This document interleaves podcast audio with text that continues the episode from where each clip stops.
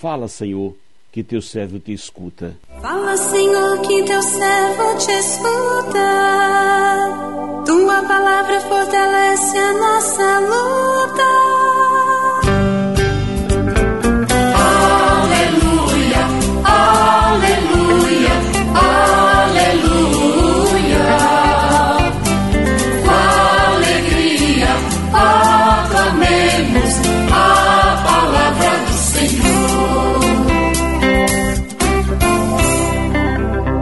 Senhor esteja convosco, Ele está no meio de nós.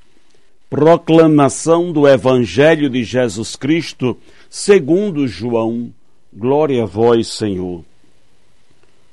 Aquele que vem do alto está acima de todos. O que é da terra pertence à terra e fala das coisas da terra.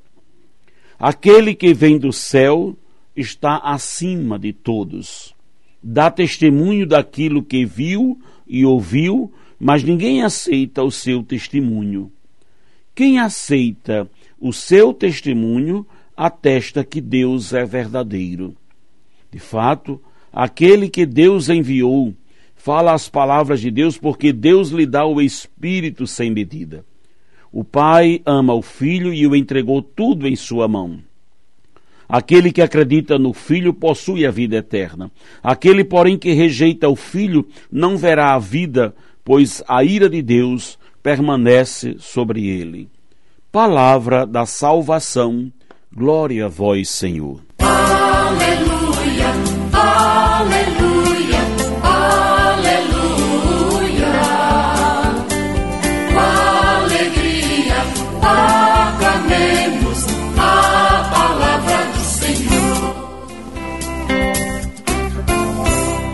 Meu irmão, minha irmã, ouvintes do programa Sim a Vida, acabamos de ouvir uma breve passagem do Evangelho de Jesus, narrado segundo João, aonde se coloca, nos coloca diante numa atitude de contemplação diante do diálogo de Jesus com Nicodemos, a conversa de Jesus com Nicodemos. E hoje Jesus mostra que o julgamento do mundo é este: a luz. Jesus veio ao mundo, mas os homens preferiram as trevas. Portanto, a medida para o nosso julgamento final é crer ou não em Jesus que veio ao mundo como salvação que Deus nos oferece para nos libertar do pecado. Assim sendo, quem rejeita Jesus está aderindo ao pecado, e quem aceita Jesus está acolhendo a sua luz, renunciando ao pecado. Jesus veio para tirar todos os homens das trevas, e quem rejeita a sua luz vive nas trevas e é condenado pelas suas próprias obras. Com efeito, quem não crê em Jesus pratica o mal, porque não se aproxima da sua luz não adere ao seu projeto de salvação. Quem não se aproxima da luz tem medo de que a verdade seja revelada, pois as suas ações são más. A luz é a verdade que esclarece e nos tira da ignorância. Ela nos dá o norte e a direção para caminharmos seguros. A fé em Jesus Cristo é o meio mais eficaz para que nos aproximemos da luz de Deus, pois ele não veio ao mundo condenar as nossas ações más, mas justamente para nos ajudar a não mais cometê-las. O pecado é o que nos afasta do convívio com Deus Pai e Criador. A salvação de Jesus implica, porém, em que nós o acolhamos, não o rejeitemos. Acolhemos a Jesus quando vivemos segundo a Sua palavra, seguimos os seus ensinamentos. Não adianta apenas dizer que cremos em Jesus, se não dermos ouvido ao que ele próprio veio nos ensinar e agirmos conforme a cartilha do mundo que vive nas trevas?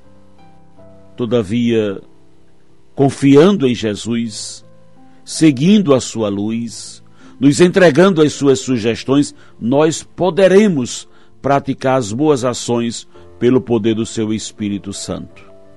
Ainda há tempo para que o mundo seja salvo. Ajudemos, portanto, a iluminá-lo com a luz de Deus que recebemos no nosso batismo.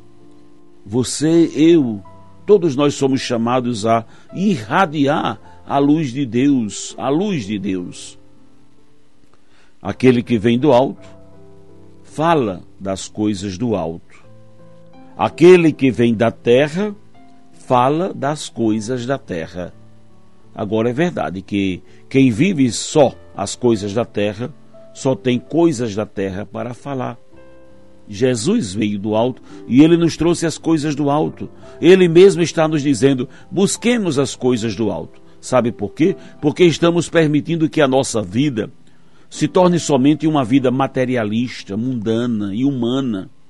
Sejamos pessoas humanas. Eu gosto muito de frisar que não somos anjos. Somos pessoas humanas, com todas as necessidades humanas. Mas, gra mas graças a Deus, por bondade de Deus, Ele nos deu o seu Espírito Aquele que recebe o Espírito de Deus fala das coisas dele porque recebe um Espírito sem medida.